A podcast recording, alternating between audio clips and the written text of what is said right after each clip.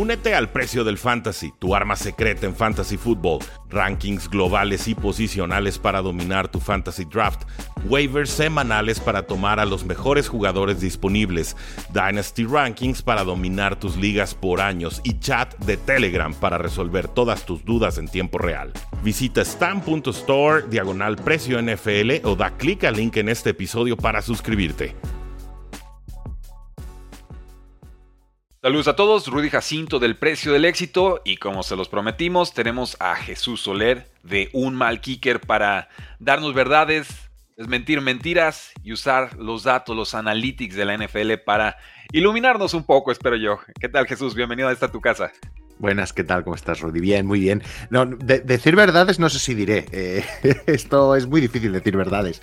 Eh, pero bueno, nos aproximaremos a lo que, lo que podamos. Claro, claro, ¿no? Y de eso se trata esto, ¿no? De darle un poquito de contexto a la temporada NFL, porque de pronto es bien fácil irnos con las narrativas y ah, esta semana son los mejores, pierden y la siguiente pues ya quieren despedir a todos, ¿no? Eh, en ese sentido, en líneas generales en lo que se va conectando el público y va dejando alguna de sus preguntas, eh, quisiera preguntarte sobre estos vikingos de Minnesota, que sé que son tu equipo, que sé que los amas y sé que amas odiarlos también, porque justamente publicabas hace unos días que Kevin pues era, el, bueno, el head coach era, muy conservador, ¿no? De pronto que arma buen roster, pero que hay toma decisiones en momentos claves que, frustran como aficionado y que los números lo, respaldan. Bueno, em, aquí no sé si es tanto los. O sea, sí, evidentemente la eficiencia el otro día en tercer y cuarto down fue, fue pésima por falta de valentía. Yo, yo creo que son los Vikings. Em, es un equipo. Eh, creo que Connell es un muy buen entrenador, es un muy buen líder. Eh, creo que es un equipo que sabe montar equipos, lo he demostrado en estas dos temporadas que siempre ha competido con, con peor o mejor suerte. Lo que sí que es cierto es que es, muy conservador y sobre todo es, me parece que no, no, el play calling no es su fuerte. Entonces creo que si tiene la suficiente humildad para buscarse un play caller o un, coordinador ofensivo que sea play caller y cederle esa faceta a él y el dedicarse al control del tiempo, del partido, del, de, lo que tiene, creo que, sería una buena solución. Em, pero también es cierto que, claro, ha lidiado con la, ha lidiado con la, con la lesión de Cousins, que te, rompe un poco la temporada. Voy a pasar mi gato por aquí, que le gusta más la fama. que, dale, es bienvenido. está por ahí. y, y, entonces tiene, creo que tiene sobre todo eso, ¿no? Que, que es un gran entrenador. Es un gran entrenador, pero, pero le, falla, le falla por ahí sobre todo. Creo que esa es una, una de las grandes explicaciones. Ahora, eh, sobre los Vikings me preguntaban qué va a pasar con Kirk Cousins, ¿no? Porque llegaba esta temporada pues, hasta cierto punto ninguneado, eh, cuestionado, parecía como su último año de forma definitiva. Eh, récord de 0 y 3, jugando mejor que incluso el año pasado, que tenía un récord más positivo. y luego se enciende Kirk Cousins, realmente nos está ofreciendo, diría yo, los mejores números y, producción de su carrera. Y se lastima, tendón de Aquiles, fuera el resto de la temporada, y entonces empieza toda esta malaria de mariscales de campo. ¿Tú ¿Crees que los Vikings logren retenerlo? ¿O esta cláusula de, ni siquiera poder aplicar una etiqueta de jugador franquicia lo llevaría a, los Falcons o alguna otra eh, otro horizonte NFL, ¿no? ¿Tú lo ves más cerca o más lejos de los Vikings en estos momentos? Yo, creo que los Vikings van a, yo creo que los Vikings van a, van a hacer una oferta para seguir.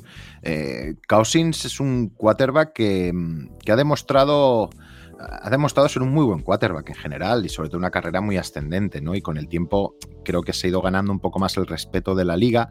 evidentemente a nivel de narrativa, ¿no? su participación en la serie de quarterback le, elevó un poco ese... Empezó a caer, caer, bien, ¿no? Como persona y eso creo que también ha hecho cambiar un poco la perspectiva.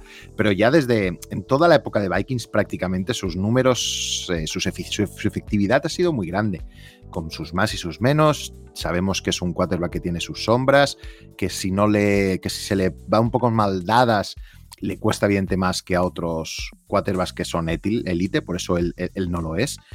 Pero creo que va pero una, y otra de las cosas que tiene muy buena Cousins es que se lesiona muy poco. Eh, ahora está mal dicho, pues se lesionó por el, disculpad por el, por en el Aquiles, pero llevaba prácticamente toda su carrera sin lesionarse, sin perderse casi ningún partido y esto se valora mucho. Es un quarterback muy inteligente, con mucha precisión, eh, sabe leer muy bien, es duro, es un tío duro que, le calzan buenos, buenos tortazos y el tío aguanta. Yo creo que Vikings van a intentar eh, renovarlo por, no sé, dos años o tres creo evidentemente que tendrá mucho mercado. Es un quarterback goloso, le van a tener que pagar mucho dinero quien se lo quede, sean los Vikings o otros, y no dudo de que en el momento en que, en que este llega a agencia libre, si llega, eh, pues va a, ser, va a ser muy cotizado. Aún con esta lesión, ¿eh? que esta lesión seguramente con su edad tal, habrá dudas, pero aún con eso seguramente, yo que sé, le pueda que le bajen eh, unos pocos millones de euros anuales, ¿no? Pero un 2, 3 millones, quién sabe. En vez de cobrar 45 va a cobrar 42 anuales, yo creo. A lo mejor, sí. Es, que irá por ahí. Y, incluso él llegará a pedir 50 y algunos seguramente, si está por ahí en el desesperado por montar un proyecto ya, lo, lo, pueda pagar eh, con un contrato corto, no lo sé. Y ese ha sido el mérito de Kirk Cousins en su carrera, llegar a agencia libre. A tantos corebacks parece darles miedo el llegar a agencia libre, se conforman con un descuentito, pero Dos franchise tag tuvo él en Washington forzando para luego ir a agencia libre y conseguir el con su época, ahora no recuerdo cuando fichó los Vikings, prácticamente era, bueno, era el primer contrato con todo garantizado que había, tres años por 90 millones de, dólares, y, no sé si en esa época era el de los mejores pagados o el mejor pagado, es, eh, la verdad es que a nivel, a nivel financiero se ha movido muy bien en la NFL y a nivel de jugador creo que va a quedar como un, jugador, un quarterback muy notable. Bueno, pues gracias a todos los, a todos Échale. ¿Cómo se llama el gato? Cam, Cam Newton. Cam Newton. Sí, Cam él sigue Newton. activo. Ah, Cam Newton, sí, sí, sigue en activo. Como es ahí un, gatito así, parece una panterita. Ah. Cuando lo, lo cogió pequeñito, dijo, este es como una pantera, como los, los Panthers. Y dijo, hostia, mira, Cam Newton. Pero este, este sigue en activo, el otro ya nada más está dando declaraciones. El otro ahí, sí, por ahí.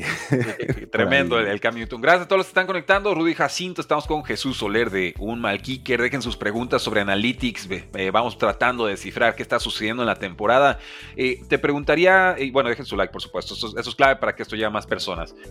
Te preguntaría qué, narrativa actual o pasada de NFL en esta temporada te parece que contrasta más con los analytics? Ya sea un equipo que todos vean quizás muy potente, que los números no respalden eso, o quizás un equipo que estemos subestimando por un factor mediático más que por una realidad latente. ¿Hay algún equipo por ahí que esté sobrevaluado dramáticamente o subvaluado dramáticamente a tu parecer?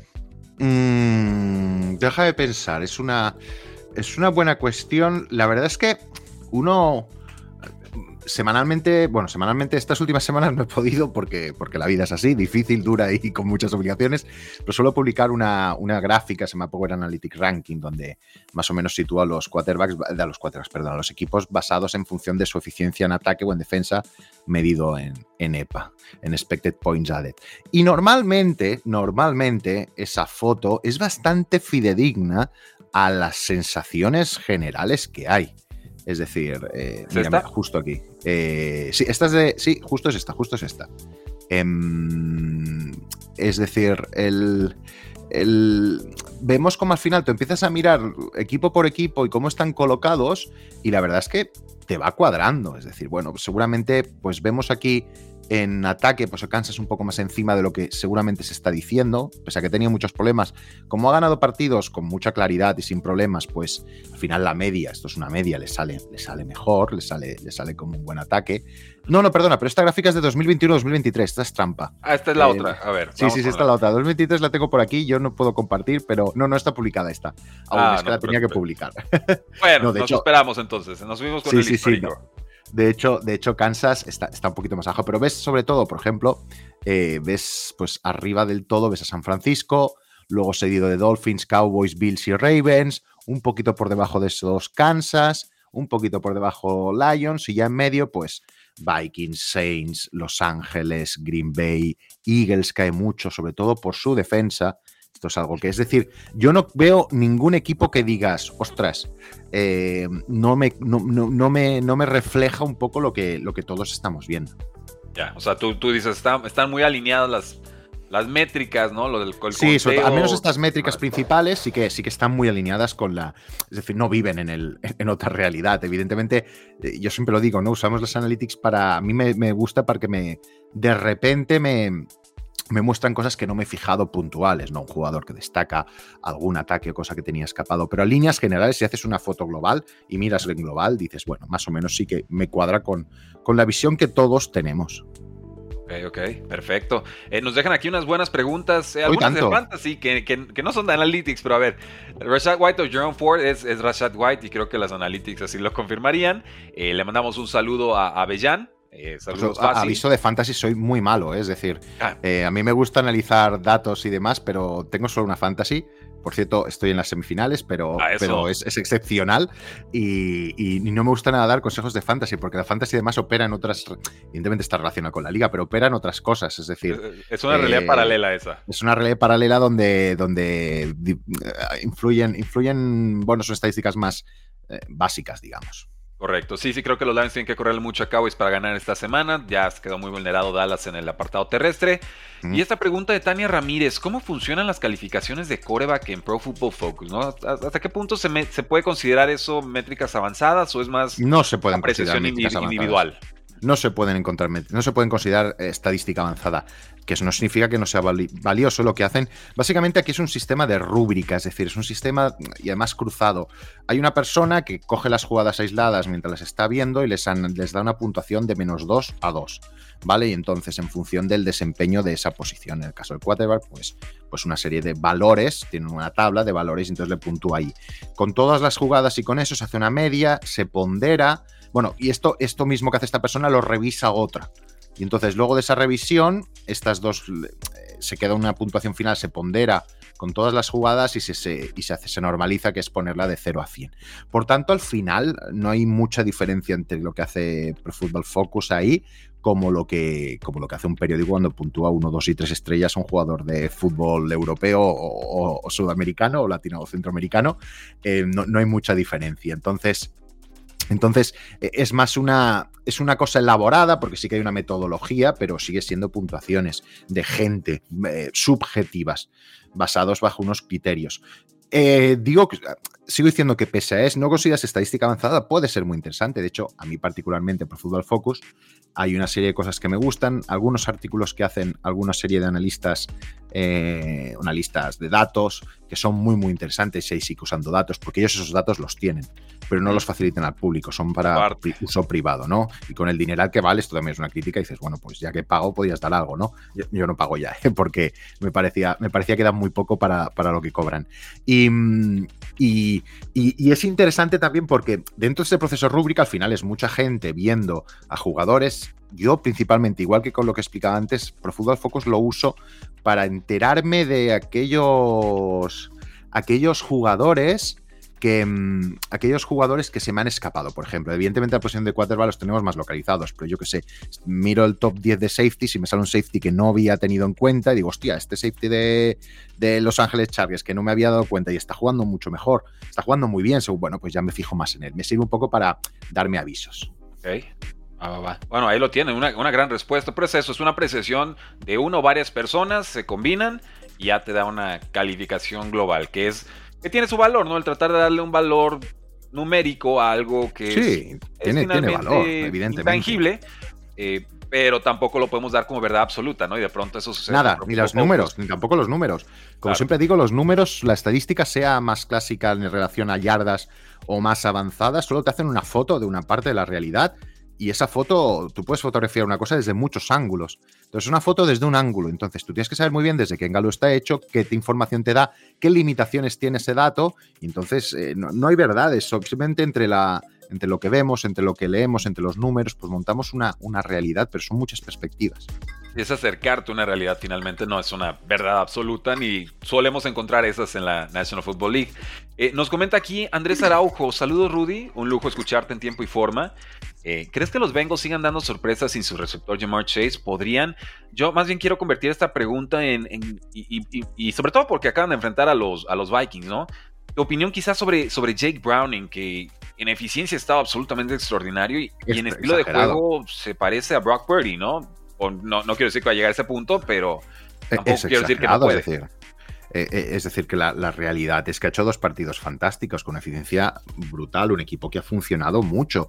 Em, este es un equipo que evidentemente sin Burrow no le dábamos nadie, nadie pues un duro para poder llegar a, playoffs y, y, ha sido una gran sorpresa. Yo no sé qué va a ser, qué va a ser este quarterback. No lo, creo que nadie lo sabemos, evidentemente, pero el hecho es que estos dos partidos que ha jugado eh, han sido brillantes, con unos pases por encima de lo esperado, un porcentaje altísimo por encima del 10 y el 20% y, y una, una eficiencia brutal, es decir, y se le ve en el juego como, como ha controlado bien el equipo y como ha hecho jugar bien, ¿no? Es decir, em, eh, fantástico y, además aplaudo el otro día el partido contra Vikings, porque, pese a que acabé enfadado porque creo que Vikings el partido lo podía haber ganado o lo debería haber ganado, de, lo debería haber ganado por cómo se fue dando el partido. Dos equipos que han perdido su quarterback estrella, sin, comparar, por supuesto, Burrow y Cousins, ¿no? Quarterback estrella para cada equipo. Eh, que estén ahí luchando a cara de perro por meterse en playoffs, es, fue un partido muy bonito. Totalmente. Sí, yo, yo también ya eh, no, no era partidario de porque decía, bueno, Super Bowl, contendiente, Joe Burrow, historial de lesiones, línea ofensiva 2-3 y Jake Browning no ha jugado ni un solo snap en la NFL y ya, es el no, que lo va a llevar a la tierra prometida. Decía, no, no, necesito más. Eh, este juego de Vikings lo hizo ver más mortal, pero sí creo que hay que comprar. Creo que también se va a ganar unos 30 millones de dólares o más el siguiente offseason. ¿eh? Ya se convierte en gente libre y Bengals no tiene dinero para retenerlo. Entonces, ojo ahí porque hay, hay, que evaluar muy bien si compramos o no esa actuación porque va a valer mucho dinero. Creo que alguien sí va a aflojar la cartera. Eh, defensa de Cincinnati Browns esta semana vas a ir con los Cleveland Browns, Miguel. Eh, gracias por tu pregunta. ¿Qué pasa con los likes? Echen sus likes, todo ayuda. Eh, me parece un personaje de The Last of Us y creo que es cumplido, ¿eh? porque es un pedazo de serie.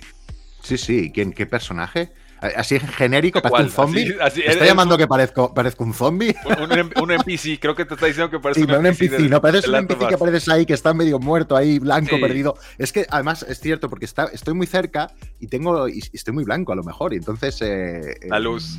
puede ser la luz que la tengo. yo, yo, tengo que arreglar. Yo tengo mi suétercito de entonces tú ya sabes que a mí me hubieran matado en un mall, en una, cosa de esas, ¿no? Me hubieran tirado al segundo piso de cabeza. Pero bueno, jugando Mortal Kombat y me llega el zombie aquí a, morder. Y yo no duramos nada en estos juegos, en la vida real, si fuera así. Eh, aprovecho, ¿estás jugando algún videojuego ahorita o, no da la vida? No, no, sí, sí, sí. Eh, ah. sí que juego, voy alternando. Ahora estoy jugando mucho a Sim Racing, me gusta mucho. Me compré un volante y estoy corriendo con Assetto Corsa y demás, y me gusta mucho. Pero hasta hace nada, pues estuve, completé el Baldur's Gate 3, una maravilla de juego. Y, ahora estoy pensando. Pues es, una, es, una, maravilla. Lo pude jugar sobre todo en verano y más.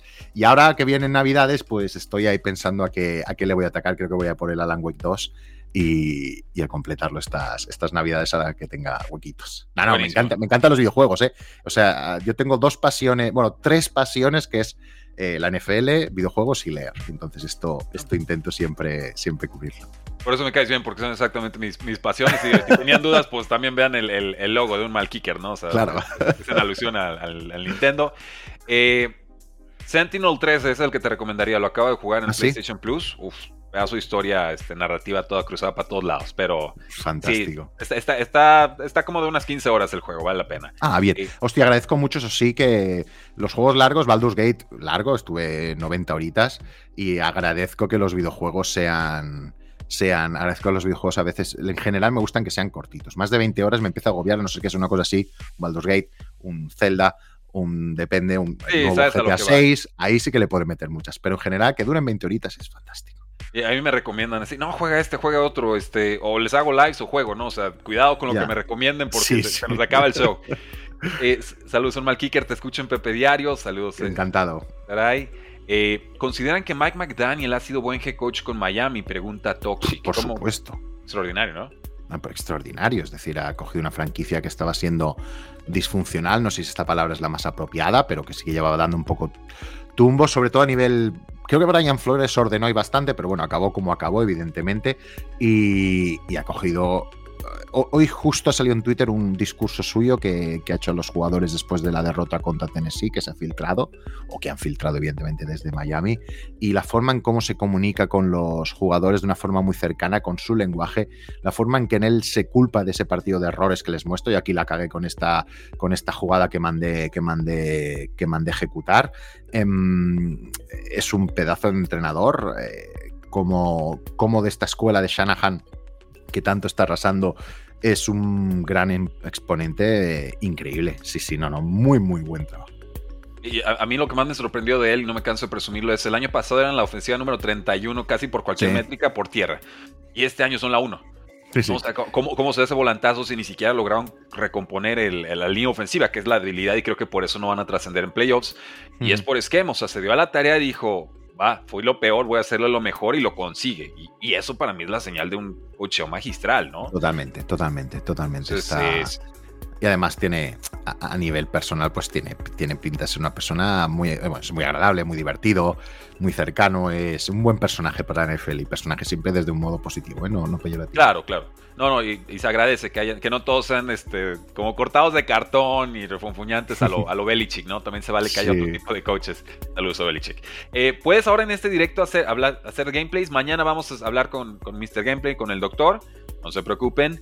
Eh, Tania Ramírez pregunta, ¿qué lenguaje me recomendarías para hacer los análisis? ¿R o Python? R me cuesta un buen trabajo y me han dicho que Python es más sencillo. Depende de tu lenguaje de programación. Por ejemplo, yo programo en R.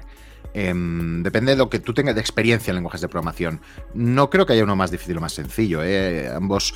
Eh, R es un programa puramente estadístico y por tanto te sirve, es una herramienta muy robusta. Python es mucho más general. Entonces, si aprendes Python, al final los resultados puedes hacer lo mismo en uno o en otro. Lo que pasa que con Python, si aprendes el lenguaje Python, se te abre ya no solo para la estadística, sino para otros muchos más mundos eh, de programación. Si tu idea es dedicarte o, al menos hacer de esto algo más serio, Python es una buena idea. Pero bueno, también si aprendes R, luego pasar a Python no te va a costar. Ahí está, entonces hay, opciones, pero sí, yo, he escuchado que Python es, eh, por lo menos para desarrollo web también, alguna. Sí, de todo, Python, Python, está todo, todo está en Python, bueno, casi todo, mucho está en Python. Eh, pero muchos de NFL trabajan con, con R, ¿no? O sea, el large stat, pues por algo trae la R ahí en mayúscula. Sí, sí. Pues sí, sí, sin duda, sin duda, porque es un programa pura de estadística y es muy robusto y está muy bien. Pero ya digo, una vez aprendes un lenguaje, eh, pasar a los otros no, no, no, cuesta tanto. Porque ya te has hecho cerebro al lenguaje de programación. Y, no se asusten cuando vean estadística, ¿eh? o sea, estadística es solamente el estudio de las diferencias. Sí, sí, sí. Y hay mil millones de trucos para hacerlo, pero realmente es es una labor comparativa y ya está. Entonces. Hmm. Eh, bueno, y luego está la parte predictiva, que es la difícil.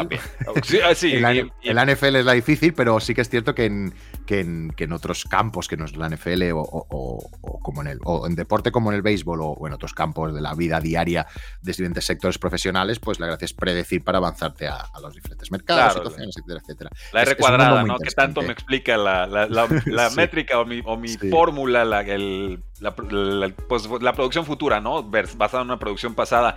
Eh, para ciencias exactas se pide por lo menos que era un 85 para arriba, 95 de, de R cuadrada. Para las ciencias sociales ya con un 25 ya eres Dios. Claro, depende. Claro, en el fútbol americano, por ejemplo, las R cuadradas que tienes son muy bajas.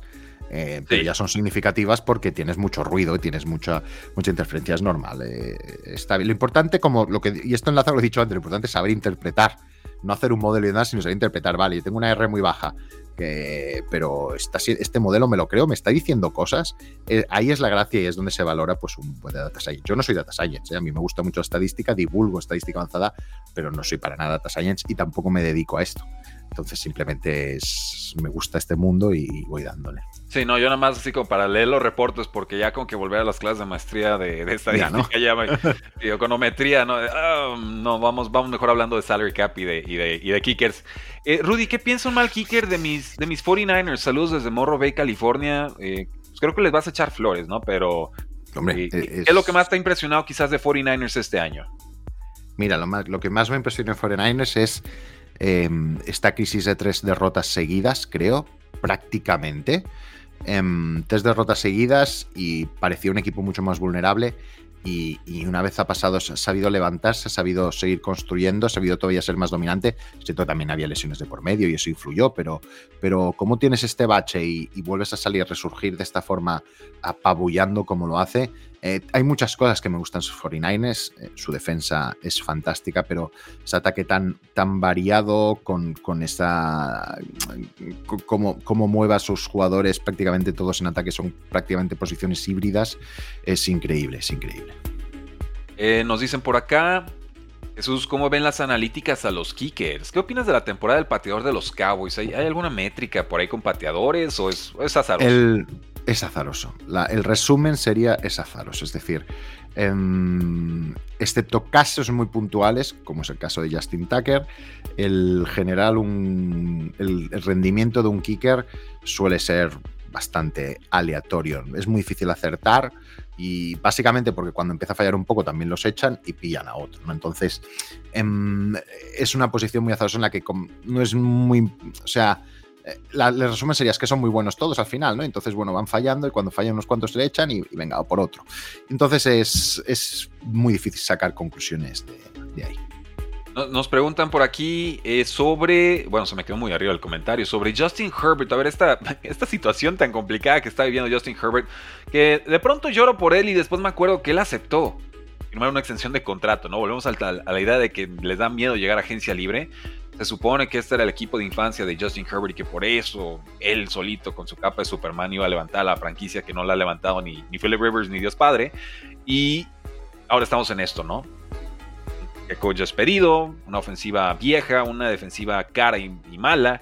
Eh, pero un quarterback finalmente que para mí es franquicia. No sé cuál sea tu lectura de, la situación mm. o de un Jim Harbaugh que voy a llegar. Herbert ha hecho partidos, Herbert ha hecho partidos fantásticos en general, de hecho su media son partidos muy buenos, ha hecho cosas estratosféricas, eh, eh, lo que es evidente es que rodeado en estos años, rodeado de mucho talento, eh, pues Staley no, no, ha sabido sacar partido a, a Herbert, Herbert más que a Herbert, a, de hecho, seguramente los, las victorias que han conseguido es gracias a Herbert, más que en detrimento, más que mérito de, de Staley.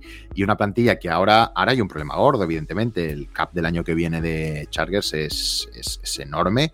Una, es, como has dicho, una defensa muy envejecida. Eh, tienes que tomar decisiones, va a, ser, va a ser una reconstrucción complicada. Es lo difícil de un quarterback, que tampoco lo sabes si te vas a otro equipo, es decir, la NFL es muy cambiante y, y al final, bueno, pues le ofrecieron un buen dinero, decidió quedarse, me parece fantástico, seguramente hubiera hecho lo mismo, pero siempre una franquicia nunca sabes lo que, lo que te puedes encontrar. Sí, bueno, con los Chargers creo que sí sabes, sí ese era el tema, pero... Sí, a ver, con los Chargers sí, con los Chargers sí, no, decir, aquí, no hay sorpresas no, pinta muy bien, ¿no? Pero bueno, pero, uno siempre se cree que puede cambiar las cosas, quién sabe, a lo mejor dentro de dos años estamos hablando aquí de, otra cosa. No, eh, hemos visto transformaciones muy rápidas, ahorita lo de los Dolphins, lo de los Texans, de un año... Es lo bueno de esta liga y por eso creo que tiene tanto seguimiento y, y engancha tantos, ¿no? Eh, aquí las, reconstrucciones son de un año y dos años y, poco más. Y, no y tampoco hay más proyecto a partir de esos dos años, ¿no? Entonces esto hace que puedas darle la vuelta a, la campana. Ahora, hablando de estas reconstrucciones, eh, Panteras de Carolina, ¿no? Esta situación tan asiaga de, del coreback y ya me llegan hasta las preguntas de, oye, Bryce Young es un bust. O sea, se equivocaron las Panteras tomándolo y, el contraste con lo de CJ Stroud en Texans, pues obviamente agrava la, situación y yo creo que también eh, precipita el despido eh, de Frank Reich al frente de, las Panteras, ¿no? Eh, lectura sobre lo que está pasando en Panthers, yo personalmente me mantengo firme en que Bryce Young es un quarterback viable para la liga, más allá de que su tamaño sea extraordinariamente bajo para la posición, pero es que no hay nada ahí alrededor de él es muy difícil, yo digo, es muy, no sería justo evaluar a Bryce Young con lo que ha tenido esta temporada, con lo que le ha acompañado, por cómo han entrenado en el banquillo. Frank Reich viene ya de, unos calls que en su primera etapa, digamos, su primera, la primera parte de su etapa parecía que, pero luego, luego se fueron desmontando, se le fue el vestuario y aquí, y aquí un poco también. Estos Panthers tienen, en ataque tienen muy poco talento, en defensa algo más, pero tampoco les da para demasiado. No juzgaría a Bryce Young por una situación así. El paso de quarterback a a, college es muy difícil, mucha información a procesar, mucha velocidad. Eh, si no estás bien rodeado, si no hay nadie que te guíe, que te ayude bien, ya no, ya no solo en el banquillo, sino, sino tus compañeros que, y una línea que te proteja mínimamente, eh, es muy difícil. Yo lo dejaría en, barbecho, es decir, bueno, vamos a ver el año que viene si la cosa mejora un poco y ahí ya empezar a verles cosas. No, no, no, sería demasiado duro con, con Young. Con los Carolinas, sí, Carolina está demostrando una ser una, ser una franquicia muy disfuncional en los últimos años. La imagen del otro día era lamentable, el campo prácticamente vacío con entradas a, medio dólar casi o así. A 85 centavos de dólar estaban los, los boletos en, Carolina. Es una cosa Tremenda que ya. Nos mostraste tu estudio, Rudy, como dijiste ayer. Se los muestro mañana. Eh, no salió ese comentario en el live de hace rato, no, no, no te vi ahí de reojo. Mañana les muestro el estudio con la camarita. Puede ser durante la mañana, a las 10 de la mañana, o durante el live que vamos a estar haciendo en la tarde, el partido de Saints contra Rams. ¿Cuántos lives? Eh? ¿Cuántos lives eh, haces? Este, muchos, muchos. Ya me dicen, Rudy, te vas a quedar sin voz. Y yo de, no, sin ganas de vivir. No, lo disfruto mucho. La verdad es que me lleno de la energía de la gente. Eh, estamos haciendo una cosa distinta. Hacíamos mucho de biografías deportivas y así nos dimos a conocer como el precio del éxito. De, ahí surge el nombre, ¿no? Es la serie. Eh, ya son más de 100 videos biográficos. Se acaba el Super Bowl, empezamos a hacer de béisbol, de Fórmula 1. Eh, qué bueno. Dije, oh Dios mío, o sea, ya, ya, somos canal multideporte y nos llega mucha gente de República Dominicana, mucho venezolano, chileno, y gente de Estados Unidos, por supuesto. Un poquito de boxeo, un poquito de tenis y básquetbol. Menos de lo que quisiera, fútbol, soccer. Hicimos uno de Erling Haaland para la Champions, uno de Modri, que nadie me pidió, pero igual lo hice y les encantó. Tiene una historia fuertísima. Eh, y entonces, pues así llegamos a la temporada. Empezamos y dije, bueno, TikTok ya lo tenemos, más o menos. Vamos tranquilitos ahí. De, ha sido como 10 mil seguidores esta, esta campaña, no pasa nada. YouTube, ok, pues noticias, esto y el otro. Y, y dije, bueno, ¿qué me está faltando? Que nos costaba un poquito. Lives. Todos hacían lives y yo no, y yo no hacía lives porque lo veía como un compromiso de tiempo muy fuerte. Pero la realidad es que es una, una, forma muy, muy poderosa de crear este acercamiento con la comunidad, ¿no? Era solo la voz del precio del éxito y pues no, no ubicaba ni la cara. Qué bueno, pues, qué fantástico. A ver si no se nos cae el rating, pero ahí les va mi cara y pues aquí estamos, ¿no? Qué bueno, qué bueno, qué bueno. Eh, ¿Qué se puede esperar de Dolphins? Ya lo, ya lo platicamos mucho, pero refuercen la línea ofensiva, por favor, no sean gachos. Eh, a Tango Bailoa, ¿Va a recibir su extensión de 40 plus por año o es producto del sistema? No, no, no, no. Eh, bueno, no. Hablemos de eso del producto de sistema. ¿Qué, es esto del producto de sistema? Claro, a mí, a mí me gustaría que me explicaran qué es producto de sistema. Ah, ok, no, tampoco sabes. Todos somos producto de sistema, es decir, al final, eh, tú en tu trabajo o en tu vida diaria eh, haces una serie de cosas en función de que tienes un ecosistema alrededor. Claro. Te ha educado de una forma, te ha llevado de una forma. Es decir, ¿qué es este sistema? Y en un deporte donde están jugando 11 contra 11, donde básicamente es una máquina de relojería para poder moverlo todo, claro que eres producto de sistema, pero es que todo el mundo, todos los jugadores de la NFL son producto del sistema. Yo entiendo que tiene el punto de decir, hay quarterback, hay entrenadores que hacen mejores a los quarterbacks y cuando los quarterbacks se tienen que buscar pues las en un mal equipo hay quarterbacks que te van a sacar algo, pero hay otros que no, pero incluso está el más élite. Tú ahora coges a, Mahomes en su prime, eh, sigue estando en su prime, pero como el mejor día de Mahomes, y lo pones en Carolina ahora mismo y y a lo mejor le cuesta ganarte el partido. Es decir, no, no hay más. Entonces, eh, evidentemente el sistema ayuda, evidentemente viene un árbol de Shanahan que creo que es un árbol que pone las cosas fáciles, entre comillas, a los quarterbacks. Y fáciles no me refiero a que cualquiera lo pueda hacer, sino a que a que, a que es un sistema que le protege de alguna forma por la cantidad de, motions que hay, de jugadas, de, carrera, de cómo le abre espacio, como, pero eso también le obliga a, tener una velocidad de procesamiento enorme. En un quarterback es muchas más cosas. Creo que tú ha y ha demostrado en muchos partidos eh, una, excelente, una excelente precisión, un muy buen brazo, un poker awareness, cómo sube desde el pocket.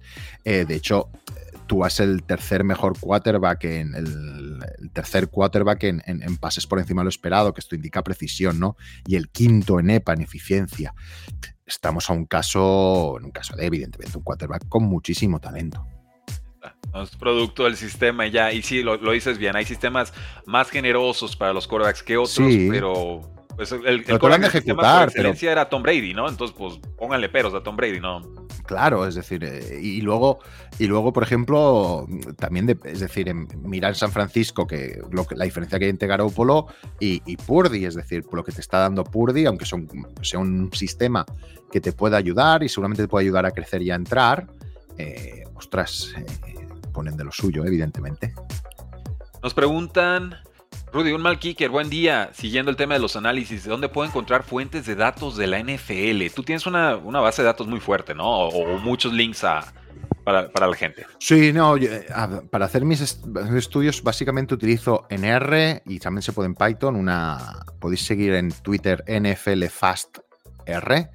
Em, por ahí es una librería que directamente lo que haces es descargarte los datos que ha publicado la NFL con todos los campos que tiene. Entonces, cada semana lo actualizo y se conecta directamente y uso esas bases de datos. Esa es la mejor forma de encontrarlo. Busca NFL Fast R en Twitter y por ahí eh, te, explica, incluso también los puedes descargar en, Excel, en CSV si los quisieras. Son muchísimos datos, de pronto mejor tratarlos en el Python porque, porque en Excel se hacen, archivos muy pediosos y tal. No podréis hacer prácticamente nada. Entonces, bueno, hay gente que hace maravillas en Excel, tampoco quiero yo picar a nadie y si alguien lo hace... Hay mucha rivalidad. Hombre, no, no, más que en realidad en Excel, el otro día fueron los mundiales de Excel. Lo, lo está viendo y te salen los comandos del lado derecho. comandos, macros, es, una, locura. Para mí es ciencia. Lo mejor eran los narradores, ¿eh? Que, sí, sí, bárbaros. Sí, sí, el, el, además ahora con, con, la moda que hay de casters, eh, es que se meten cualquier cosa y hay gente muy buena narrando Excel.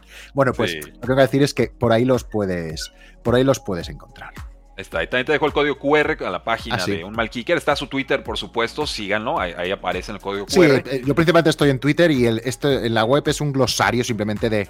La, todo el mundo preguntaba, ¿y esta estadística significa? Significa, yo, mira, pues eh, buscar en este glosario lo que, de lo que estoy hablando y así lo tendréis más fácil y, demás. De todas formas, si me queréis preguntar, os responderé siempre que pueda y sin ningún problema generoso con tu tiempo y tu, y tu conocimiento. Aquí se aprende de todo, Rudy, excelente invitado. Saludos, gracias Héctor. Saludos desde el Vaticano, buenísimo. Hombre, Vamos a todos lados. Qué bien. Eh, ¿Qué opinas de los Rams? ¿Caballo negro para postemporada? ¿Compras? Hombre, hombre, los Rams eh, es un equipo sexy. Ya desde el principio de temporada ya se le veía, digo, hostia, este ataque vuelve a ser divertido. Eh. es que McVeigh es un entrenador fantástico. Y cuando tienes un entrenador de este talento, joder, eh, un año un poco, bueno, un año malísimo, y este año se están dando dos cosas, un ataque que está siendo muy difícil de descifrar, donde vuelve a tener un corredor como en los tiempos de, eh, Todd Carley, que, un, pedazo de corredor está haciendo muchísimas yardas, un juego que está basado mucho en, mostrar la misma imagen todo el rato y después juega mil variaciones con Pucanagua, con Aqua, con, con, con, con, Cooper, con, con Coop. Es un grandísimo ataque, tampoco con... tiene talento, evidentemente, pero tampoco es que sea una cosa que usted el año pasado este ha cambiado en talento la, un montón, ¿no? Y la defensa con cuatro cañas, al final con una secundaria que no deben cobrar más de 10 dólares ah, entre todos ha montado un equipo súper competitivo y me parece que de los que están luchando por entrar en la wildcard en la NFC, seguramente es el equipo más en forma y, con más potencial de dar algún susto algún grande. Ay, me he olvidado, y Stafford, cuando Stafford está sano, está bien, es un jugador eh, superlativo. Eh, ya veterano, ¿eh? Yo no, yo no sé cuántos sí, años. Sí, es difícil y, nos quedará los que nos quede de Stafford, está claro, pero, pero es fantástico. Así es. Y por ejemplo, ¿qué necesitan los Steelers para ser contendientes? Yo creo que por primera vez en 15 años, eh, Mike Tomlin cuestionado, ¿no? O sea, eh, bueno, está cuestionado muchas veces. Mucha gente ha estado harto siempre de él. Sí, pero por el dueño. Sí, Porque digo, cuando, cuando, entra el dueño y hace lo que no han hecho desde los 60, que es intervenir y despedir a alguien del staff, a pesar del coach, el head coach, ahí fue cuando dije, hey, primer, aviso, ¿eh? o sea, Mike Tomlin ya, ya, se le está moviendo la silla. enfadado. ¿Qué les falta a los Steelers? Joder, un quarterback. Eh, es que no tiene más. Es decir, eh, no me gusta ser quarterback centrista, pero es evidente que es la posición más importante en la NFL. Y si no tienes un quarterback mínimamente decente, y cuando digo decente es un, quarterback notable, no ¿Quién es el piso? ¿quién, es el quarterback decente? ¿Quién es la línea Mendoza de quarterbacks ahorita para ti? Ostras, sí, mira, pues. Mira, te podría colocar ahí desde un Jared Goff ¿Vale? Un Jared Goff que está, ha jugado pues, de manera bastante decente. Sí, un Jared Goff, incluso sí, un Cousins, es decir, un, un tipo de, de, quarterback que puede no estar al nivel, evidentemente, de lo notable y de la élite. Que sí que mi, percepción de Cousins es que es un muy buen quarterback, pero sí que este te, te, coloca en una pelea y, y, es una realidad. Es decir, en los últimos años y en los últimos 10 años, los equipos que llegan a playoffs son ataques buenos y los ataques buenos necesitas un buen quarterback. Luego ya en playoffs, a igualdad de ataques, ya pues quien tenga mejor defensa, esta frase típica, la defensa ganas campeonatos, no es que lo ganen, ganas con los el ataque gana campeonatos, pero en, momentos de mucha igualdad, pues un, los, hemos visto, pues, pues evidentemente los, los Kansas City Chiefs, ¿no? Como su defensa brillaba en playoffs porque igualdad de ataques, pues esa defensa brillaba y les hacía llevarse partidos. Pero necesitas un quarterback. Em, por ejemplo, el eh, Arthur Smith. Arthur Smith seguramente estará fuera de, ah, su equipo a final de temporada. Y uno de los motivos, hay muchos evidentemente, pero uno de los motivos es no haber tenido un quarterback estable. El anterior entrenador de Panthers, em, Matt Rule, eh, con todos sus defectos, evidentemente, uno de sus mayores problemas es que no atacó el problema de los quarterbacks y fue rotando de quarterback a quarterback y no encontró soluciones. Es importante tener un quarterback. Con esto, no estoy dando lecciones a nadie. Encontrar un quarterback es difícil y más en la NFL actual, donde cada vez tenemos peor nivel de quarterbacks y conseguirlos en college es muy difícil y en free agency es muy caro. Muchos equipos están ahí, pero la realidad que necesitan los Steelers es precisamente eso. Creo que tiene una buena defensa, creo que puede tener buenos miembros, pero necesita un quarterback mínimamente decente. Es uno de los que, si Cousins está en el mercado, yo quizás seguramente iría por él. No, sé cómo estáis de salary cap, ¿eh? tampoco lo, he mirado. Hay que revisarlo. Digo, tiene un quarterback novato, entonces no creo que estén muy gastados ahí todavía. Te planteo un trade de Justin Fields a los Steelers. Paga una primera ronda y quizás una tercera. Podría ser. Yo de Justin Fields quiero verle, es decir, creo que tiene cosas muy buenas, creo que hay cosas que me gustan. Quiero verle. Quiero verle quiero verle y podría ser interesante, podría ser interesante. no digo que sea una garantía, pero, pero vamos, te das una Sí, pero un quarterback algo, que aporte algo más, sí. Eso, estamos de acuerdo. Buena pregunta, José Luis.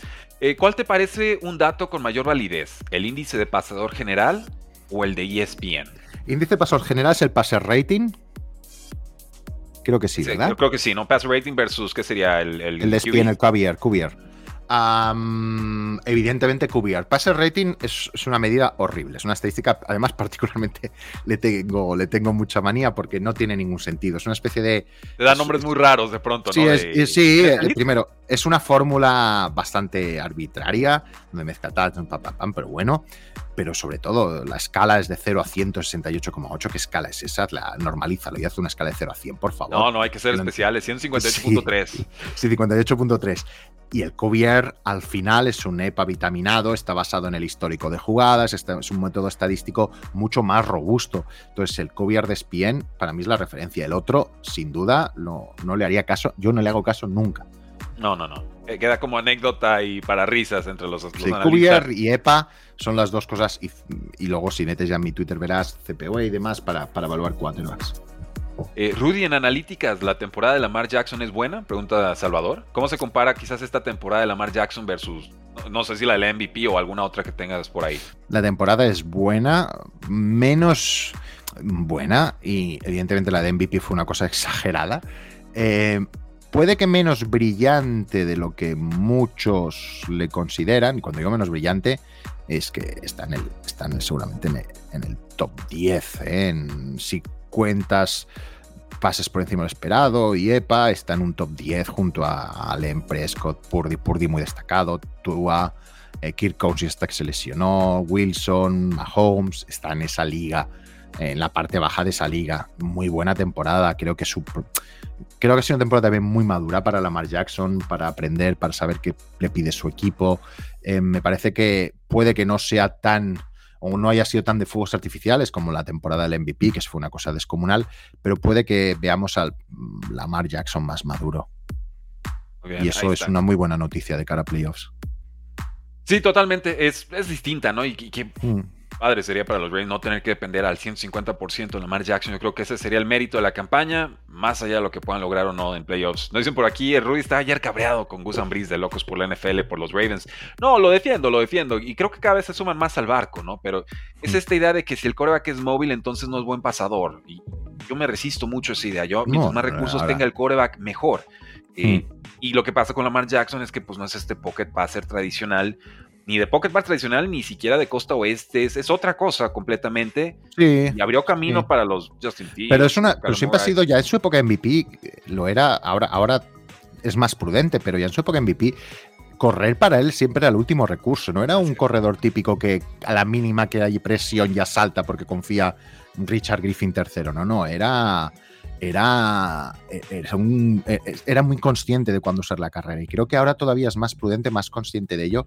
Y es evidente que la NFL actual quizá hay un punto de sobreexposición de los quarterbacks, están jugando, sobre todo los más jóvenes y con menos talento, van muy a saco y, se van a hacer daño, se están haciendo daño, de hecho. pues ve, a Will Levis, ¿te acuerdas del helicóptero? Sí, sí, sí, Will Levis, vaya golpes que Sadir un poco más calmado, si no nos vamos a quedar sin, sin espectáculo, ¿eh? como se vayan rompiendo todos. Pero sí que estamos haciendo un montón de normas para proteger a los quarterbacks y si se las saltan, joder, pues vamos a que las defensas les puedan zurrar cuando quieran, ¿no? Si, te conviertes en corredor por, por tu propia voluntad, pues te conviertes en corredor con todas las consecuencias de Y van a ver por, qué, por favor, aprender a hacer corredor no se le paga. No, sí, totalmente. Aprender a hacer slides cuando toca, no. Y Lamar Jackson creo que, que está ante, ante esa posición, por ejemplo. Pero hay muchos quarterbacks, como tú dices, que son así. Por ejemplo, Josh Allen, Josh Allen el otro día hace un montón de yardas de carrera. Em, es un grandísimo corredor. También no, es que me sorprende que este no se ha roto nunca. Digo, pues si este recibe una de hostias importante, pero ahí está y es un grandísimo pasador. No, yo creo que esto es un. Eh, es que es normal, es decir, la, el fútbol americano. El fútbol americano, ah, como todos los deportes, se ha profesionalizado mucho. Eh, cada vez son mejores atletas, cada vez llegan de college con mejores atletas. Hace 10 años era impensable con, o, muy difícil con wide receiver el primer año ya rindiera mucho. Ahora estamos viendo cada año casos de wide receivers que acaban de entrar y están enchufadísimos, mm. porque físicamente están muy trabajados. Esto también se ha traducido en la posición del quarterback. Son buenos pasadores, pero aparte tienen un físico tan privilegiado que pueden permitirse el correr, pueden, son muy atléticos. Eh, esto se debe a la profesionalización del, del deporte cada vez y la tecnificación del, del atletismo dentro de, de, los diferentes deportes.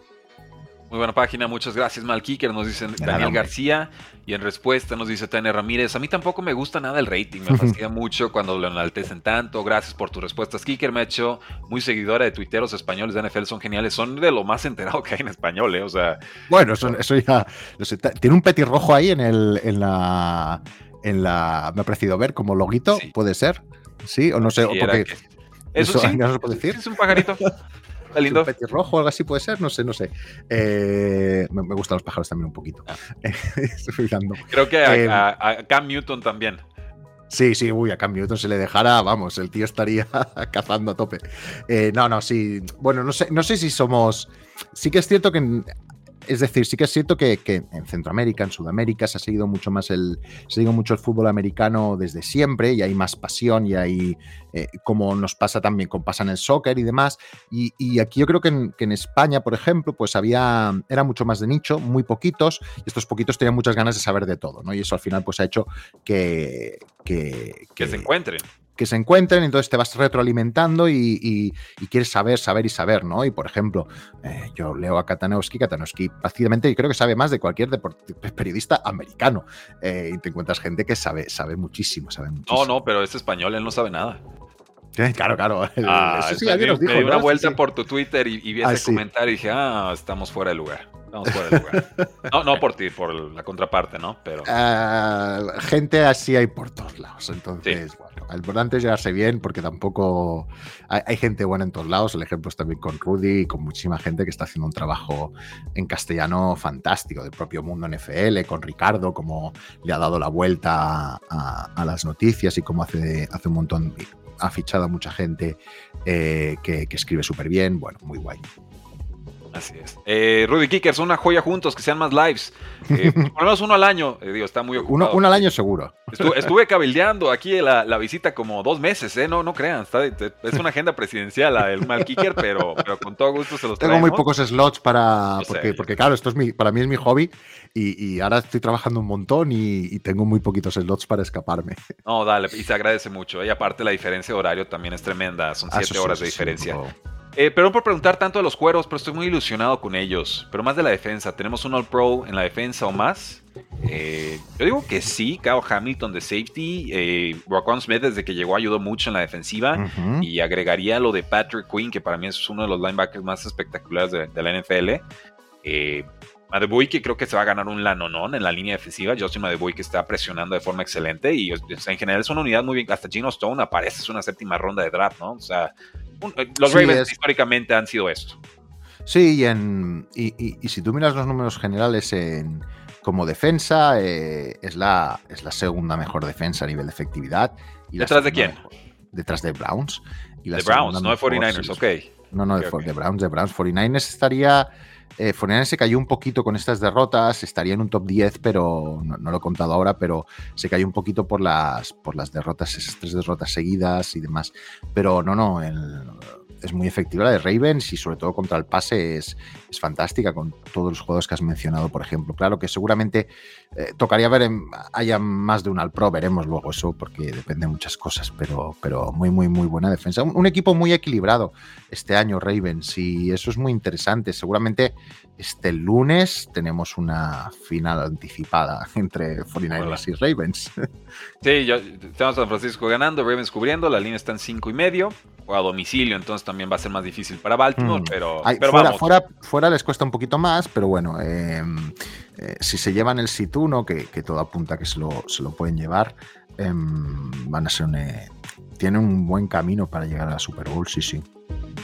Eh, algunos puntos básicos para iniciar en el mundo de las analytics, Jesús, pues bueno, lo, lo, que comentabas, ¿no? Conocer los términos. Sí, conocer los términos, curiosidad, si te gusta programar, empezar a jugar con R, con demás, eh, preguntar mucho, seguir a gente que hace analytics, eh, más allá de mí. En castellano no, hay mucha más gente, la verdad. es una tú tienes el mercado abarcado completamente. Sí, sí, sí, nadie, nadie hace competencia y digo, venga a salir un poco, que yo un día me cansaré y que siga otro el relevo, por favor. Y no, y es más guay porque cuando tienes a alguien que hace, eh, sí que hay gente que hace analytics en otras cosas, ¿eh? en otras cosas, pero, pero, pero, pero específico en NFL, muy pocos, pero sí en América hay mucha gente, Ben Baldwin, eh, Dan Borg, eh, muchos que están también en Pro Focus, eh, los de Summer Sports. Em, una vez publiqué una lista sobre Analytics, no sé si la volveré a publicar, de donde puedes seguir a muchos periodistas que hacen sobre eso. Ahí lo tienen, aparte les dejo el código QR, ya vi que varios lo están escaneando, no es de gratis, aprovechenlo, disfrútenlo. Es un Robin de Inglaterra, Serpi, Willy, Ibea, Skuru, Edu eh, Fernández, Juan Jiménez, lo sigo mucho, dice Tania. Rojo, sí. En, castellano le llamamos, bueno, no sé si allí, no sé dónde eres, Tania, que en España le llamamos Petirrojo, Pitroch en catalán, que es la mejor. me, me, gusta, me gusta en catalán. Pitroch. Está, yo, yo, lo único que sé de catalán es gracias a Cracovia, en paz descansa el programa, pero... Ah, qué bueno, qué bueno. bueno, es un punto de entrada, ¿eh? es un muy buen punto de entrada. era una cosa, una cosa tremenda. Eh, pues bueno, digo, pues, ha sido un programa fantástico, algunas reflexiones finales, no sé si de Analytics o de NFL en general aquí para los, los aficionados. Sabemos que tu tiempo es, es oro y que tenemos contadísimos los minutos, pero sí te quiero dar el, las palabras de, despedida aquí para toda la, la comunidad nada que mm, decir que sí que es cierto que este año en la NFL estamos viendo mucho menos eficiencia en los ataques, es decir, las defensas se están imponiendo en comparación a otras temporadas. La caída casi lineal que ha habido en los últimos años eh, en, eficiencia, en cómo atacan, es importante. la duda que tengo, básicamente cuando estamos con datos siempre tenemos dudas, es decir, es preguntarnos cosas si eso se debe a de verdad un dominio claro de las defensas o porque tenemos ataques de muy poco talento. Y por lo que estoy viendo me inclino más a los segundos, es decir, em, tenemos creo que cierta crisis en la posición del quarterback, más allá de 13-14 equipos, los demás está costando y, y, y eso creo que está haciendo un bajón en la calidad del juego. Eh, esto así como, como líneas generales. Evidentemente es divertido porque está igualado, porque no sabemos qué pasará, porque llegas un día y dices, este es el mejor equipo del mundo, el domingo alguien se lo carga, eso lo hace divertido, pero sí que estamos viendo esta tendencia, entonces, bueno, eh, monitorizarla, ver hacia dónde va y, sobre todo ver si a nivel formativo, pues esto puede ser por un, problema medio y largo plazo. Yo, tengo una teoría ahí, ¿eh? yo creo que los corebacks bien que mal están cumpliendo, aguantando, evidentemente siempre va a haber clase alta, clase media y clase baja, eh, creo que estamos viendo una era de oro de pass rushers. Realmente estamos, estamos viendo más pass rushers y más poderes. Vemos que las, todos ya están peleando por 22 y media capturas cada temporada, ¿no? Nick Bosa, un, un, DJ Watt, un Micah Parsons, están Miles Garrett, realmente compiten muy bien. Pero creo que eso también obedece a que hay un detrimento, una caída en la línea ofensiva. Creo que de colegial. Sí, porque dominan mucho dominan muy físicamente en college, entonces cuando llegan no tienen tantos fundamentos, le falta técnica. Luego también se une, creo que hay muchas más lesiones porque se exponen mucho más, no solo la línea, ¿eh? sino los quarterbacks, tal, están muy atrevidos, se exponen mucho, estamos viendo muchas conmociones. Em, hay una cuestión de fundamentos, creo, como bien dices, en tanto en línea como en quarterbacks, que se ha de, se ha de volver a trabajar desde zonas más formativas. No sé si es posible, porque cada uno tiene sus intereses, el college tiene los suyos, y además el college cada vez irá más por libre hasta que se quiera convertir en una NFL 2, veremos. Pero, pero, pero bueno, es una de las cosas que la NFL se va a enfrentar a poco. Así es, entonces pues prepárense porque la NFL no termina y nosotros tampoco, son los desafíos de los equipos y lo que tenemos que ir aprendiendo y estudiando los distintos aficionados. Un programa con Rudy Jacinto y con nuestro súper invitado Jesús Soler de Un Mal Kicker. Muchas gracias por habernos acompañado, síganlo, ha sido un placer. Muchas gracias a todos por vuestros comentarios. La verdad es que hacer un programita así, medio entrevista con comentarios de la gente es pasa volando. Es que con razón te gusta y te enganchas cada día, pasa volando, ¿eh? Si la gente... No, tenemos una comunidad fantástica, ¿eh? Realmente creo que lo que hemos construido y el nivel de las preguntas que nos hacen y el respeto es ejemplar, me lo ha dicho. Eso es fantástico, que haya respeto, que haces cuesta, que, haya respeto, que haya buen rollo, eh, porque al final estamos aquí para pasárnoslo bien. Si Al final nos lo tomamos muy en serio en FL, pero esto es un juego, esto es para pasárnoslo bien. Así es. Y si no se lo pasan bien, pues ¿para qué, para qué lo pasan por aquí, no? Al contrario. Claro, pues vete a hacer otra cosa. Anda que no hay cosas en el mundo. Todo está comprado, bueno, pues ¿para qué lo ves? No te preocupes, no te. Es eso, es eso. Pero bueno, muchas gracias por habernos acompañado. Rudy Jacinto, Jesús Soler, porque la NFL no termina, nosotros tampoco.